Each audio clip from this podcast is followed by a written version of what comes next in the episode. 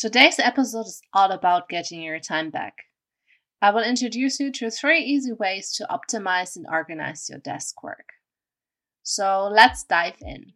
Hola, and welcome to a new episode of Drive Your Coaching Business, your golf business podcast.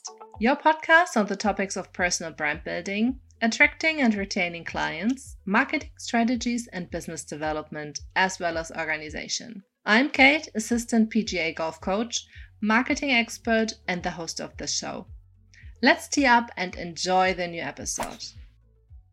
Hola, and welcome to the first episode of Drive Your Coaching Business, your golf business podcast. Are you tired of being stuck behind a desk for hours instead of helping clients improve their game? After all, this is why you became a coach and not because of all the desk work. Or would you like to have more time with family and friends? If so, this episode is for you. Automate, delegate, delete are the magic words to save time. But they will also help you structure your office, which most likely will save your time. So let us talk about automation.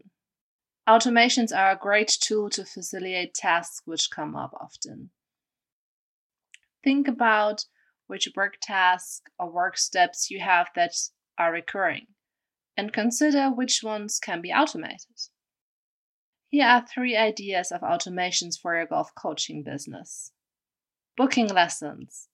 A booking tool can be a huge time saver, and it also has its advantages. For example, your clients could book lessons 24 7 and they can see which hours are available without even asking you. With some tools, you can even send reminder for lessons so clients do not forget about their booked lessons. But what is the most common mistakes when you have a booking tool? And believe me, I think we all have done this mistake.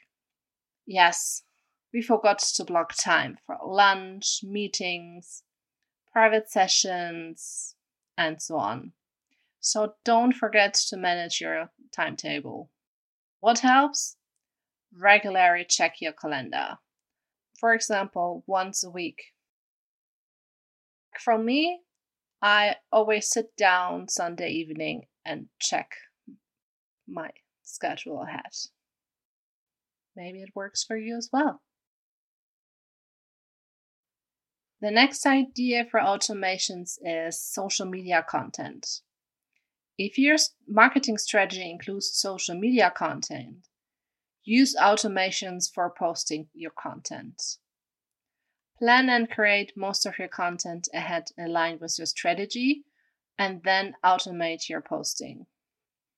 If you have a busy day, you will not forget about your postings.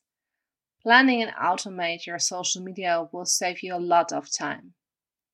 Does that mean you can't post spontaneous? Absolutely not. You can always include spontaneous posting. But if you have no time, you are busy lesson after lesson, your social media still will go on and you will still keep in contact with your audience and your followers. So plan and automate will save you time. The third idea for automations is email marketing. Email automations refer to any form of email that is automatically sent to its recipient based on time or a specific action. Classically example, you all know the emails you receive when you bought something online the confirmation email you receive, that is an email automation.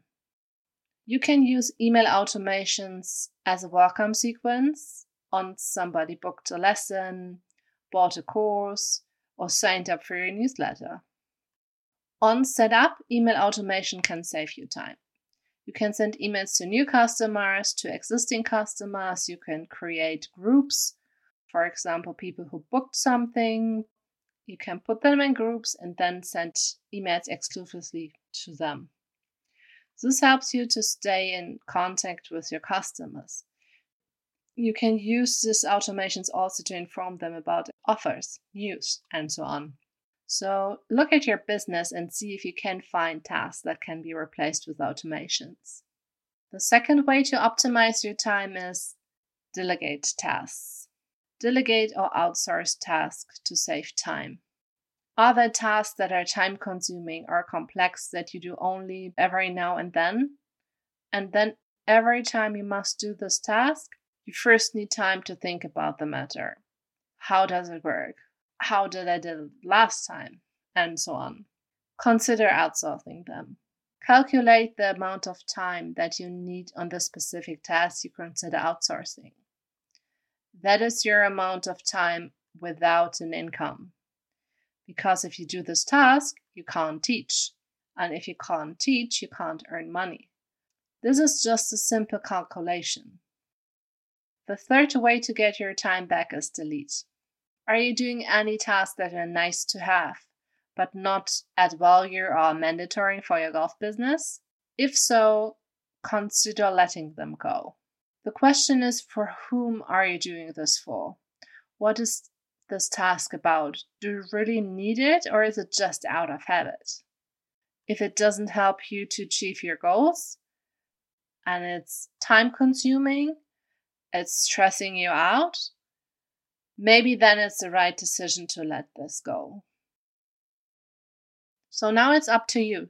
Take a look at your golf coaching business. Maybe you find things you can automate. Maybe you have already started to automate something. Uh, maybe you can take it a step further. I hope those three ways to optimize your business task and save time will help you. See you next week for a new episode. Thanks for listening and looking forward to catching up with you all next week for another episode of Drive Your Coaching Business. In the meantime, make sure to follow and review our podcast on Spotify and Apple Podcasts.